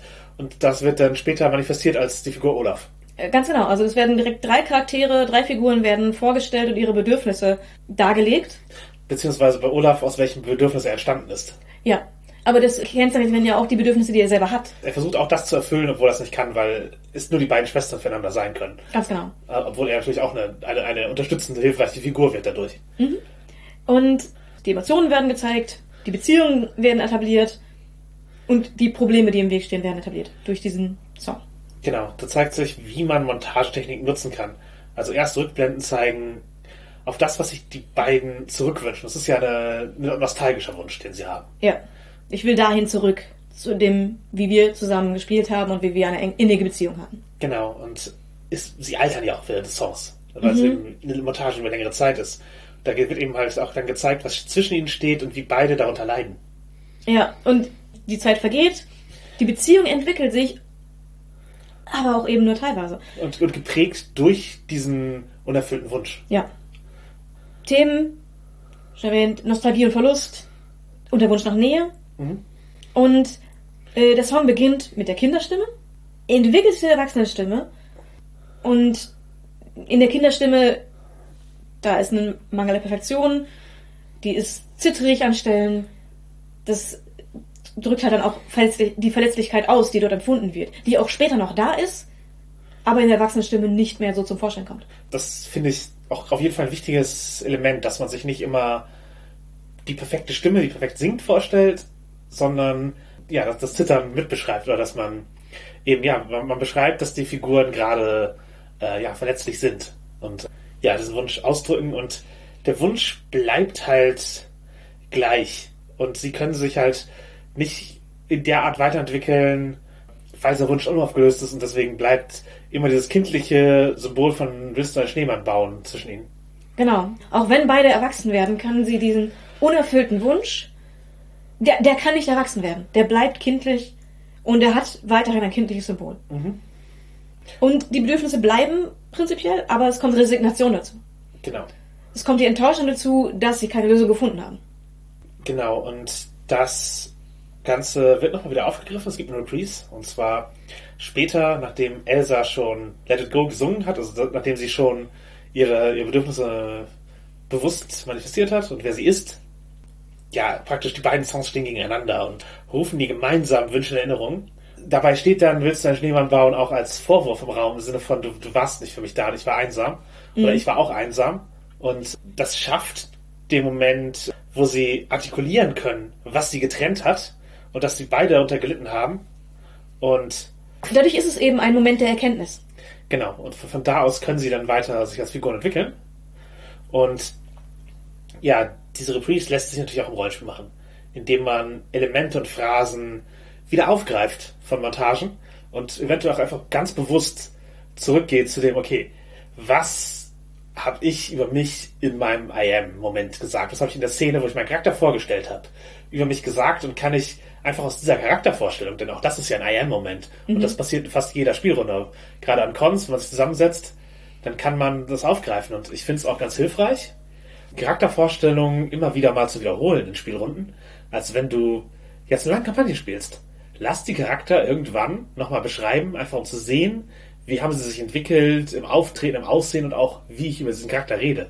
Einfach weil ich, ich habe ja neue Erkenntnisse gewonnen, indem ich diese Figur länger gespielt habe. Ja. Und auch zum Teil, wie sehen die anderen ihn? Was hat sich in deren Wahrnehmung verändert? Genau, genau, das kann man dann auch einholen und ja, sowas kann man dann eben auch bewusst aufgreifen in solchen Konfliktsituationen, wo, wo es eben um eine Entscheidung für den Charakter geht. So, okay, ja, deine Selbstdefinition war immer, du bist halt der Paladin mit dem rein weißen Mantel und all das. Und ja, was passiert, wenn, du, wenn der dreckig wird? Was passiert, wenn dir gesagt wird, wo eventuell deine rechtschaffenen guten Prinzipien gebrochen wurden? Genauso die Wünschänderung rufen. Also der, das I want. Was, was wollte mein Charakter eigentlich? Ja, genau, was wollte mir gerade eigentlich? Und wo hat es hingeführt? Und, und was will er jetzt? Ja, will ich das noch? War es das wert? Und wo wir dabei sind, let it go. Elsas I Am Song. Dieses Lied war so stark, dass es den Film verändert hat. Elsa war mehr als Antagonistin geplant. In der ursprünglichen Variante, eben halt Adaption vom äh, Kunstmärchen der Eiskönigin. Und da, nach diesem Song Nachdem der geschrieben worden war, und eingesungen so und also getestet, konnten, konnten sie den Charakter nicht mehr rein als böse schreiben, weil dieser Song so gut war. und so, so charismatisch und so, ja, eine, eine Figur, die man sich nicht als böse vorstellen konnte. Also als rein böse vorstellen Oder konnte. die man zumindest nicht ja, den Weg gehen lassen wollte, dass, sie am Ende, dass am Ende nur Böses daraus entsteht. Aber das wäre sehr traurig gewesen. Genau, und das wollten sie nicht und deswegen hat praktisch dieser Moment Den Film umgeschrieben. Genau. Und zu, ich glaube zum Besseren. Weil es ist ja durchaus ein Film, der bei manchen Dis- Disney-Tropes bricht. Es gibt eben keinen Bösewicht, der einfach nur böse ist. Oder, Naja, schon, aber Ja. ja. die, die wollen auch Dinge. Die wollen halt einfach auch Dinge. ja, genau. Also es gibt, es gibt keinen rein treibenden Antagonisten. Es gibt, ja, es gibt, es gibt bösere Charakter, aber es ist zumindest nicht Es, es, es gibt eben nicht die böse Schneekönigin. Genau. Und die ganze Handlung wird halt dadurch, dadurch verändert. Es gibt eine Gruppe von Figuren, die, die handeln. Es gibt Liebeslieder, wo am Ende keine glückliche Liebesgeschichte daraus wird. Ja. Das ist auch schon was Ungewöhnliches für Disney. Ja. Und daran kann man auch, um, um mal kurz da das Zeit zu machen, da kann man merken, manchmal verändert sich die Bedeutung von etwas im Nachhinein. Mhm. Also, selbst wenn ihr eine Szene als, okay, das war eine ehrlich romantische Szene, spielt, kann es sein, dass wir im Nachhinein das reframed und, und dann war es halt, ist halt doch was anderes gewesen. Ja. Wenn man solche Twists drin haben will, kann man auch einfach offen lassen, ob manche Dinge oder sich die Option offen lassen, Dinge zu, zu verändern im Nachhinein. Mhm. Man beschreibt eine Szene und sagt im Nachhinein, nee, das hat nur dein Charakter so gesehen. Der NSC, den wir eingesetzt hatten, hatte andere Motive. Genau, da kann man dann auch einen Reprise machen und mit denselben Motiven auf der anderen Seite nochmal erzählen oder die, die ins Böse verkehren, wenn eben Ja. man das ma- machen möchte, wo plötzlich das, was vorher romantisch war, besitzergreifend wird, zum Beispiel. Genau, oder hinterhältig. Let It Go für viele, für viele queere Menschen bedeutsam, weil sie sich daran wiedererkennen können und äh, es ist halt ein Moment, wo die Figur zum ersten Mal bemerkt, dass ihre Identität, vor der sie sich selber gefürchtet hat, vor der sich ihr beigebracht wurde, dass man sich davor zu fürchten hat, eben auch Freiheit bedeutet und auch, äh, auch eine gewisse Macht, also im Sinne von auch Selbstwirksamkeit, von sie kann, wenn sie es zulässt, zu sein, wer sie ist, halt auch Dinge erschaffen und die Welt verändern. Und ja, dieses Lied kann eben stehen für einen Coming-out-Moment. Und gleichzeitig ist es auch Ausdruck nicht nur von Macht, sondern auch von Verletzlichkeit. Also es ist sehr vieles drin und sehr vieles drin, was auch eben queeren Menschen ähm, was bedeuten kann. Genau, manchmal lädt sich eine Szene, würde ich sagen, fürs Rollenspiel so. Manchmal lädt sich eine Szene für deine Spielenden, deine Mitspielenden mit Bedeutung auf, die du vielleicht gar nicht vorher gesehen hast, weil es war wahrscheinlich nicht da direkt so geschrieben worden als eine queere Hymne. Aber gleichzeitig äh, kann eben eine Szene im Rollenspiel auch eine Bedeutung gewinnen, dadurch, wie die anderen am Tisch es wahrnehmen. Und ich würde es dann persönlich zulassen. Also Ja. wenn Leute sagen, das hat mich berührt, weil es erinnert mich an das und das, dann ja super, dann wir haben was richtig gemacht. Es hat, hat echte Gefühle ausgelöst und auch wenn ich als Spielleitung oder als mitspielende Person vielleicht gar nicht wusste, was ich da anspiele erstmal, ist, macht es das ja nicht schlechter dadurch. Genau. Also was lernen wir daraus? Erstens, wir können nicht davon ausgehen, dass wir im Rollenspiel so einen Banger improvisiert bekommen wie Let It Go, der allen für immer ein Ohrwurm bleibt. Genau, aber was wir auch sagen können, wenn wir, wenn wir merken, der Moment ist da, dann lohnt es sich eventuell darum zu strukturieren, um dieses, um halt die Perfektion zu bekommen. Genau. Mit der Wirkung, die sie haben sollte. Ja. Wenn alle dazu bereit sind und wenn es für alle okay ist, kann man dann auch einen Charakter so verändern und so gestalten, dass er zu der Szene passt. Und ja, das ist ein Wunsch, den man am besten mit der Gruppe teilt. Ja, Und das, alle das, sind da, an Bord sollte man, holt. da Das- sollte man drüber reden, ja. dass wir, wir arbeiten gemeinsam daran, dass, das, dass das, dieser Moment, den ich für meinen Charakter wünsche und diese Momente, die ich mir auch als Spielleitung für meine Erzählung wünsche, funktionieren kann. Es ist besser, die Leute als ja, Kollaborateure mit ranzunehmen, dass man einfach einen, dass man zusammen daran arbeitet, eine, diese Geschichte, diesen Moment zu erzählen, als das irgendwie als eine Überraschung und alle Leute müssen dein, deine Gedanken lesen aufzubauen, weil die Wahrscheinlichkeit, dass es klappt, ist viel höher, wenn alle daran mitarbeiten. Ganz genau. Und andererseits muss man dann eben auch als, als Person, die das gerade nicht konkret betrifft, den anderen diesen Spotlight gönnen können. Mhm. Also, denn der, der Charakter wurde vielleicht nur für diesen Moment gebaut oder er wird gerade für diesen Moment verändert, Mhm. damit dieser Moment entstehen kann und, und cool und perfekt sein kann. Und wenn sich eine AM-Szene so anfühlt, als wäre der Charakter nur dafür gemacht worden, dann hat man, glaube ich, alles richtig gemacht. Und ja, im Gegensatz zum Drehbuch muss ein Rollenspiel nicht alles vorgeplant sein und es kann auch gar nicht alles vorgeplant sein. Also, genau, gerade, gerade solche Momente, wo sich Charaktere verändern und so weiter, das kannst du nicht, nicht vorausplanen. gut, also für NSC manchmal kannst du diese vorgeschriebene Szene haben, die du, einfach- wo du halt vorträgst, wo du alles geplant hast, wo du halt eben dann auf den Moment hinspielst und dir die Zwischensequenz gönnst. Ist, als Spielleitung hast du auf jeden Fall diese, diese Möglichkeit, aber in der Regel ist es halt einfach ein Hobby, das gemeinsam durch die Erzählung entsteht und deswegen ist es nicht so bestimmbar. Ähm, Und man muss auch nicht versuchen, sowas zu erzwingen, wenn es sich nicht anbietet. Also es ist eher ein, nutzt die Gelegenheit, wenn sie da ist und nicht jeder muss sowas haben. Genau, es gibt immer auch Charaktere, die, die diesen Moment nicht bekommen und dadurch sind sie nicht die weniger wertgeschätzten Charaktere. Genau, es sind auch einfach Spielende, deren Bedürfnis das nicht entspricht. Ganz genau. Das, es, es muss nicht für jeden da sein, ähm, aber wenn es aufkommt, sollte man es feiern. Genau, hattest du schon mal so große Momente im, im Rollenspiel in die Richtung? Ja, vor allem auch überraschende. Und zwar habe ich einmal das Abenteuer Tote suchen ein Zuhause geleitet. Das ist äh, aus meiner eigenen Feder, habe ich für einen Kasarol-Konvent äh, geschrieben, also auch ein, ein DSA-Abenteuer. Dort ging es darum, dass eine Gruppe von Abenteurern durch Schwarztorien zieht. Es wurde gerade befreit von den Dämonen und äh, Nekromantenherrschern, aber es liegt noch sehr vieles im Argen und sie wollen einen perfekten Platz finden, um Tote zu beerdigen, die nicht wieder aufstehen sollen. Und ein Szenenelement, das ich mir ausgedacht hatte, war eben, dass die hungernde Bevölkerung äh, gesehen wird und die von dämonischen Mutterkorn äh, verseuchte Felder, einfach, dass das Teil der Szene ist.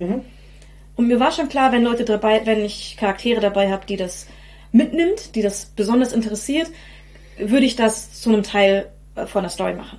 Würde ich es mehr mit einbringen. Nun hatte ein Spieler einen Pereinegeweihten angeboten. Genau, also Göttin für Ackerbau, Heilung und dergleichen bei Schwarzauge. Genau, und das trifft sich nun mal wie die Faust aufs Auge. Also habe ich das Ganze ein bisschen größer gemacht und ich habe eine Möglichkeit eingebracht, dagegen vorzugehen. Und es wurde zu einem, Mo zu einem Moment, in dem die ganze Gruppe mitgegangen ist und mitgefiebert hat. Dieser Geweihte hat seine gesamte Macht, seine, alles, was er hatte, alles, was er an göttlicher Macht besaß, rausgehauen, um ein Dorf zu retten und deren Felder zu retten. Dort die, die Situation zu verbessern. Das, das war ein sehr dramatischer Moment. Und der hatte danach auch einfach keine Kraft mehr, der wurde noch mitgenommen. Der Rest des Abenteuers war quasi nur noch dabei, hat halt noch weiter mitgespielt und so, aber er hatte halt seine, seine besonderen Fähigkeiten komplett rausgepowert für etwas, was eigentlich nur Szenerie war. Ja. Aber es war ein so bedeutender IM-Moment, weil er hätte dort nicht daran vorbeigehen können, ohne etwas zu tun. Und er ist von der gesamten Gruppe unterstützt worden. Es war, ist, ist für alle im Gedächtnis geblieben als besonderer Moment. Ja, es gibt auch Spiele wie Masks zum Beispiel, die solche Highlight-Momente schon direkt auf den Charakterbogen schreiben, als, was, als etwas, was du dir sozusagen freischalten kannst mit Erfahrungspunkten, wenn du steigst. Da kannst du praktisch sagen, okay, ich, ich möchte diesen Moment vorbereiten und indem du dann den, den Haken auf dem Charakterbogen hast, du kannst diesen Moment auslösen. Wissen halt auch alle, okay, jetzt lohnt es sich, diesen Moment vorzubereiten, damit die Figur auch den nutzen kann und diesen, diesen Spotlight bekommt. Das heißt, man, dass man es nimmt, sagt man, sowohl mein Charakter hat sich so weit entwickelt, dass ich das jetzt tun möchte. Und auch gleichzeitig gibt man das Signal, ich möchte auch einen Anra- Anlass dafür haben. Das ist natürlich was, was man in so Spielmechaniken auch einbauen kann. Genau, bei Mask hat man da schon mal was an der Hand, was man sich vielleicht ansehen kann, um sich inspirieren zu lassen. Genau. Aber wir wollen hier nicht nur über Frozen und die Eiskönigin reden. Wir haben uns noch ein bisschen die ganz alten Schätze angesehen. Und in Schneewittchen haben wir uns überlegt, das ist ein echt gutes Ding für einen Ensemblecast. Genau, so könnte man das auf jeden Fall ganz gut erklären, wie, was wir uns damit gedacht haben. Und ja, die große Grundprinzip wäre, alle Spielenden übernehmen im Verlauf der Handlung mehrere Charakter, wenn man das nachspielt. Genau, da werden dann Hauptpersonen eventuell von mehreren oder allen Spielenden gespielt. Genau, wir hatten schon Fall of Magic genannt und der Magus ist da ein Beispiel für. Ja, also wahrscheinlich Schneewittchen und die böse Königin wären Figuren, die von die allen. von allen gespielt werden. Ja. Da wo, wo jeder entweder einen Aspekt zugewiesen bekommt für diese Person, den er bestimmt, den die Person bestimmen kann, oder zugehörige Szenen. Das kann man dann durch entweder durch Entscheidungsteilungen machen oder durch, durch auch Playbooks dafür schreiben. Und dass die Gruppe eben gemeinsame Ideen reinwirft und gemeinsam entscheidet, wie diese Person jetzt handelt und was sich passend einfühlt für alle. Genau.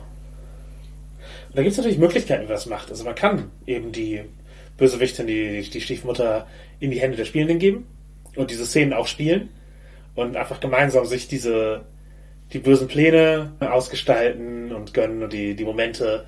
Oder man lässt sie weg. Mhm. Also die, die Stiefmutter einfach komplett weglassen. Nur die, nur die, also man, man kriegt nur die Folgen mit. Genau, ja, bis sie halt auftaucht und tatsächlich mit den anderen Figuren in einer Szene ist. Und solange passiert es im Hintergrund. Oder man kann, wenn man eine Spielleitung hat, da speziell diese Bedrohung in die Hände geben. Man kann natürlich auch, wenn man sie in einem Archipelago-artigen Prioritätenaufteilungsding gibt, kann natürlich auch eine Person die Deutungshoheit über das Böse haben. und, und dann die Aufgabe haben, das immer wieder in Erinnerung zu rufen. Wie wird man es umsetzen? Genau. Man wird vielleicht die Szenen des Films oder die Szenen des Märchens als Reihenfolge notieren. Genau, was muss stattfinden und was kann optional stattfinden, was gibt es da an Varianten, was gibt es an Parallelen. Genau, was streiche ich raus? Genau. Was brauche ich nicht? Das kann man dann Fall of Magic mäßig einfach in eine, in eine Reihenfolge bringen, wo man dann sich dran entlang bewegt, mit eben jeweils den Varianten, eventuell auch einfach Zitaten aus den Märchen oder aus dem Film oder Bildern oder was auch immer als Inspiration. Also sowas könnte man da, wenn man ein bisschen grafisches Talent hat, äh, äh, schön gestalten. Genau, da bräuchte es dann wahrscheinlich entweder einen, eine Spielleitung für oder halt irgendwie, Eine Person, die, die, die so ein bisschen leitet. genau, Facilitator nennt, nennt man das oft. Also einfach eine, ja, eine Person, die die Vorbereitung macht, die das designt. Die Genau. Und dann kann man die Szenen jeweils einleiten, eventuell mit Sätzen aus dem Märchen. Mhm. Und dann die Spielenden auf die, auf die Szene, auf die Charaktere verteilen. Genau. In einer Szene mit den Zwergen zum Beispiel spiel- spielt diese Person immer Grumpy. In Szenen mit den Tieren des Waldes spielt diese Person immer die Vögel. Und eine andere Person spielt einen anderen Zwerg und andere äh, Tierwesen. Genau, genau. Und dann jeweils nach Szene wird er eingeleitet und dann übernimmt die spielende Person diesen, diesen Aspekt, diese, diese Person, diesen Charakter oder diese Gruppe von Charakteren und äh, spielt die, während andere andere übernehmen. Genau, und halt, wenn man es stattdessen auf die Archipelago oder Belonging aus der Belonging-Variante macht, dann verteilt man halt die Fraktionen Aspekte der Welt und nutzt die, sowas wie halt die Zwerge, die Königin, die Tiere des Waldes oder halt auch was Abstraktes wie Liebe, was man dann immer wieder beschreibt und in die Szene einbringt.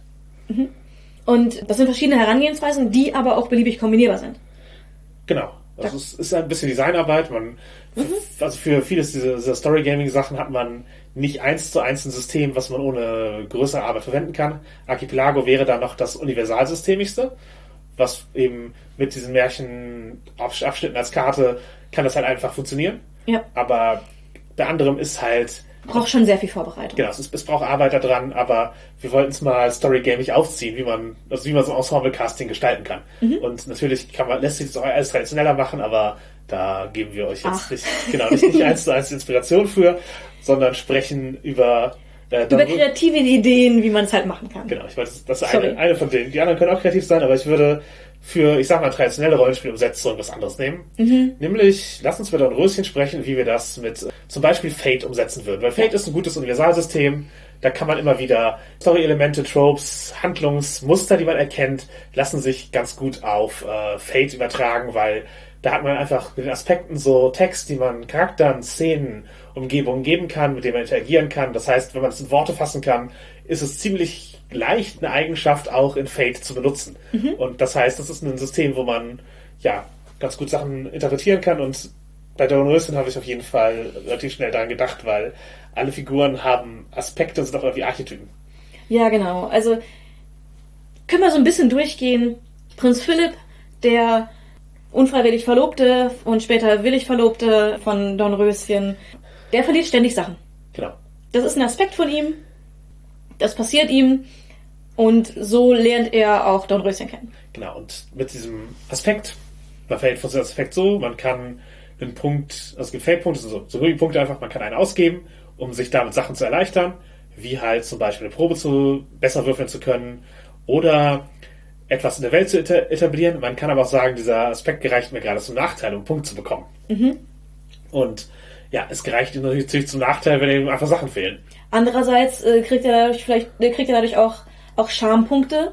Also kriegt er einen Bonus darauf, wenn er mit Dornröschen interagiert, äh, weil er halt in die Szene durch seine verlorenen Sachen schon eingebunden ist und jetzt äh, einen Vorteil daraus, daraus gewinnen kann. Genau, und es gibt einen Moment, wo er entführt wird, aber es verliert was und die guten Feen entdecken das und wissen dann, okay, er war hier und ist gefangen genommen. Und das, halt, das, das ist halt, finde ich, ein sehr gutes Beispiel, wie man Fate-Aspekt nutzen kann im Positiven, der eigentlich nicht so klingt, als wäre es einer, sowas wie, ich verliere ständig Sachen, ist halt ein, normalerweise denkt man nicht, okay, das, also es, es wäre schon der, der Schwächenaspekt, den man seinem Charakter gibt, aber es wäre einer, den, den du auch positiv nutzen kannst, indem du sagst, okay, ja, es bleibt was zurück, während ich entführt werde und dann wissen die anderen Bescheid. Die, die wissen, ich war hier und bin hier lang gekommen. Und ja, das ist, kann, kann vielseitig verwendet werden. Genau, eine andere Schwäche, die es zum Beispiel gibt, ist halt Flora, die, die Cheffee zum Beispiel, die verheimlicht Unangenehmes lieber, als es anzusprechen. Ja, Und das ist tatsächlich in dieser Geschichte sehr handlungstreibend. Genau. Denn sie sie fängt an, riesige Gespinste zu bauen, darum Leute im Unklaren zu lassen über das, was passiert. Genau, sie spannt die anderen ein, einfach um sich selber vor dem Moment zu schützen, wo sie sagen muss, dass was nicht gut läuft. Ja. Und das tut sie halt immer wieder. Also sie, sie möchte praktisch vor Aurora, also den Röschen verheim- verheimlichen, dass auf ihrem Fluch liegt. Und wer sie ist, bis zum 16. Geburtstag. Genau, sie darf das äh, erst alles erfahren, wenn sie es äh, geklärt haben. Wenn, wenn Flora dafür gesorgt hat, dass das alles nicht eintritt. Dann darf sie es erfahren, vorher nicht. Genau, und sie lässt auch, hier, lasst die Leute einschlafen lassen, damit sie nicht merken, dass was schiefgelaufen ist. Mhm. Ist also ihr erster Instinkt ist, wir verheimlichen das. Genau, wir, wir verheimlichen das und versuchen das selber zu, zu, zu klären. Und, und wenn es klappt, dann machen wir das wieder rückgängig. Genau. Dann, dann sagen wir Bescheid oder tun so, als wäre es gewesen. Und das erspart natürlich Probleme, weil man muss sich mit nicht mit den Leuten auseinandersetzen, wenn sie alle schlafen. Sie sind aber auch keine Hilfe mehr. Ge- Genau, es, es bringt aber auch Probleme. Genau, hat ein, hat ein weiteres Problem geschaffen. Genauso, sicherlich war das hilfreich, dafür zu sorgen, dass halt die 16 Jahre lang Aurora nicht entdeckt wird. Aber es ist eben äh, nicht hilfreich, dafür ihr zu vermitteln, warum sie sich nicht in Gefahr begeben sollte. Es ist nicht hilfreich, um ihr mitzuteilen, warum sie gerade auf einen hören sollte und nicht teenagermäßig sich von dann machen, äh, wenn man ihr gerade sagt, alles, was du dir gerade erträumst und wünschst, das wird nicht passieren. Das ist dann halt nicht so das gute Gespräch. Und man kann auch mal wieder sehen, wie Orte Aspekte bekommen. Also wie in der Burg schlafen alle. Das Ja. ist ein Aspekt, der hinzugefügt wird. Oder die Burg ist mit Dornen überwachsen. Das ist äh, ja auch ein Aspekt. Genau, und gleichzeitig sieht man aber eben dadurch, wie die Feen in der Handlung interagieren. Die, sie machen gar nicht so viel selber, aber sie helfen oft. Das ist halt dieses, wir schaffen Aspekte in der Umgebung, wir geben Punkte für, für, für, Für unseren wichtigen NSC aus. Genau, oder für unseren Freund, für unseren, für, für Ja. unseren, für unseren SC, der mitmacht. Ja. Ähm, genau, das ist auch so eine Sache, die, die Magie in Dornröschen ist sehr aspektgebunden. Also, die Personen haben, wenn sie Magie beherrschen, haben sie Aspekte an sich und sie können nur Magie benutzen, die dem entspricht. Darüber wird mehrmals im Film gesprochen. Das heißt auch, Maleficent kann nur böse Zauber oder, oder missgünstige Zauber sprechen. Ja. Denn sie ist so und das ist der, ihr Kern und deswegen wird alles, was von ihr kommt, wird so. Ja. Und bei den drei guten Feen ist es andersrum, dass sie halt nur helfende Dinge machen können. Sie können nicht scha keinen Schadenzauber machen. Obwohl sie sich das wünschen zwischendurch.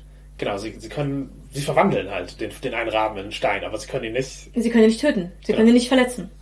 Genau. Und es gibt halt auch einige Sachen, wo man sagen kann, so funktionieren Fate-Mechaniken, wo, wo man zum Beispiel auch noch ein bisschen erklären kann. Nämlich, wie die Kompromisse bei, bei größeren Konflikten funktionieren. Da ein Fate-Konflikt kann halt auch so enden, man muss einen Kompromiss schließen Ja. untereinander. Und das bedeutet halt teilweise, dass eben, ja, ein Vorschlag gemacht wird, dann wird ein Gegenvorschlag gemacht, der aber halt eben das nicht komplett negieren kann und am Ende ist man für, hat man irgendwas, was wie die Szene weitergeht. Also zum Beispiel, Maleficent wünscht sich den Tod der Prinzessin an ihrem 16. Geburtstag. mit dem dritten Wunsch würfeln die Feen dagegen. Und dann sagen sie, okay, der Kompromiss ist, sie ist nicht tot. Sie wirkt nur wie tot. genau, sie schläft. Und kann vom Prinz geweckt werden. Und weil dieser Kompromiss steht, in der, sozusagen in der Handlung, in der Welt, kann Maleficent nicht einfach hingehen und sie erdolchen. Genau, Maleficent kann, kann keine der Personen töten.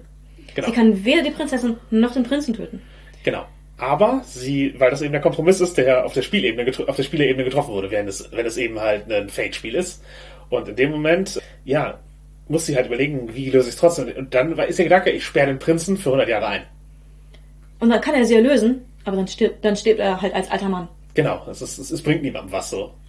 Und ja, das, das Ganze sind, glaube ich, ganz gute Beispiele, wie, wie zum Beispiel halt Fate das, das interpretieren kann oder wie man halt Fate an so einer, also Fate-Dynamiken an so einer, an so einer Handlung erklären kann. Und, und gleichzeitig, wie man ein so ein klassisches Disney-Prinzessin-Erlebnis Fate abbilden kann. Und das ist, ist auf jeden Fall auch eine, eins von vielen Spielen, die für die Adaption von, von Handlungen gedacht sind, dass sie da reinslotten. Primetime Adventures können wir auch noch nennen, das hat zwar eher auf Serien aus, aber es ist halt tatsächlich ein, okay, wir bedenken ein Publikum mit und es gibt Gummipunkte dafür, dass das Publikum zufrieden ist und alle haben halt Szenentypen, die sie verfolgen und äh, in einer Episode, also einer Session ist eine, eine Figur wichtiger, in einer, ist ein, in einer anderen ist eine andere und Ja, Das ist, kann man wahrscheinlich auch ein bisschen zusammenkürzen, wenn man es auf Filmlänge haben will. Ja. Und oft halt, wenn es halt wirklich nur um die Geschichte geht, sind Story Games oft griffiger. Mhm. Ähm, man kann natürlich auch, es gibt ja super viele DSA-Märchenanthologien und sowas. Ja, natürlich. Also man kann diese Inspiration auch einfach nehmen und ein klassisches Abenteuer dumm rumstricken oder sehen, okay, wie kriege ich halt eine Party zusammen, die das Gefühl gibt von dem Ganzen. Also Ja. habe ich halt tatsächlich den Druiden, der eine Prinzessin ist und singt, mit Vögeln spricht, habe ich halt irgendwie einen, einen Paladin, dessen Rüstungsfarbe halt dem, der Farbe vom Kleid von Prinzessin entspricht, normalerweise eine Adaption. Es gibt sicherlich auch sehr viele Bilder, hundertprozentig Fanart-mäßig, wo einfach Disney-Prinzessinnen als D&D-Charakterklassen gezeigt werden. Ja, so ein Kram stimmt. gibt, gibt, es- gibt es halt. Und äh, ja, das, das kann man auch machen. Man kann sich auch dahingehend inspirieren lassen. Aber wenn man den Film als Abenteuervorlage nimmt, dann ist es halt oft die Frage, wie, wie sehr nehme ich es nur als Inspiration oder wie sehr spiele ich im Grunde dasselbe Genre, dieselbe Struktur nach. Ja, ich denke, wir konnten ein paar Anreize geben, wie man das tatsächlich umsetzen kann. Genau. Und dann nochmal Grüße und Shoutout zum Gasthaus zum Blutigen Hebel. Äh, Hört gerne dort rein, was diese Menschen sich gewünscht haben. Ich hoffe, es hat euch gefallen, was wir aus eurem Wunsch gemacht haben und äh, bedenkt die Adaptionsfolge mit. Wir haben zwei.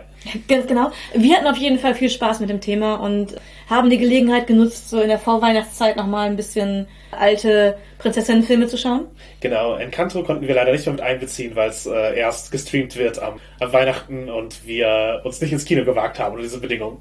Ganz genau, wir haben uns da lieber zu Hause aufgehalten und das Ganze auf dem Fernseher nochmal Revue passieren lassen. Richtig. Äh, wenn ihr um Weihnachten noch mehr Unterhaltung braucht, äh, ich bin zu Gast beim Schattenläufer-Podcast und habe da über Shadowrun gesprochen, das ist ein Shadowrun-Podcast, und halt äh, noch mal ein bisschen Trans-Dinge, Queerness und so erklärt und natürlich das in Bezug gesetzt in, auf Cyberpunk und Shadowrun und das, äh, ich denke, das ist ganz hörenswert gew- geworden, hört es euch an und ich bin auch äh, am 27.12. um 20 Uhr auf Twitch zu sehen, nämlich beim Jahresrückblick von Hinter dem Auge, also einem DSA-Stream, wo es äh, ja darum geht, das, äh, das Jahrrevue passieren zu lassen, ja, für das schwarze Auge. Genau, was ist so passiert? Genau, wir, wir freuen uns über, über Zuschauerschaft, auch an den Feiertagen oder kurz danach. Und damit seid ihr jetzt hoffentlich alle in sehr weihnachtlicher Stimmung und in sehr wholesome Stimmung und wollt alle ein Märchen in Disney-Manier spielen, denn äh, uns zumindest ist ein bisschen so ergangen. Genau, und äh, wir sehen uns dann mit neuen Themen im neuen Jahr. Feedback dürft ihr dazu gerne hinterlassen, nämlich an Nerds die Hobby und zwar bei Twitter, bei Facebook, bei FatLife oder at gmail.com. Ihr könnt auch auf unserer Seite direkt kommentieren, ihr könnt Rezensionen dalassen, das ist äh, immer super. Ihr könnt ja, abonnieren, fünf Sterne, was auch immer euer Podcast-Aggregator der Wahl anbietet. All das hilft uns, das ist ein schönes Weihnachtsgeschenk, um euch äh, für ein weiteres Jahr Inhalte erkenntlich zu zeigen. Aber wir machen so oder so weiter und sind so oder so motiviert. Und natürlich, wie wir es auch gerade schon getan haben, hilft es immer, über Podcasts zu sprechen, äh, sie weiter zu empfehlen, Tipps zu geben und guckt euch doch einfach das gesamte Pottwichteln an. Wir versuchen euch einen Link zu geben, wenn es schon einen gibt. Und ansonsten folgt unseren sozialen Medien und da teilen wir zumindest auf Twitter immer wieder mal Folgen, die rausgekommen sind. Auch wenn wir natürlich noch nicht alles gehört haben. Es ist ja eine relativ große Anzahl an Podcasts, die diesmal dabei sind. Aber einfach eine Empfehlung. Schaut euch um, was es da draußen noch so gibt. Ganz genau. Und in diesem Sinne, bis ins nächste Jahr. Sei vor Mitternacht zu Hause. Let it go. Probier's mal mit Gemütlichkeit und willkommen in deinem neuen Leben.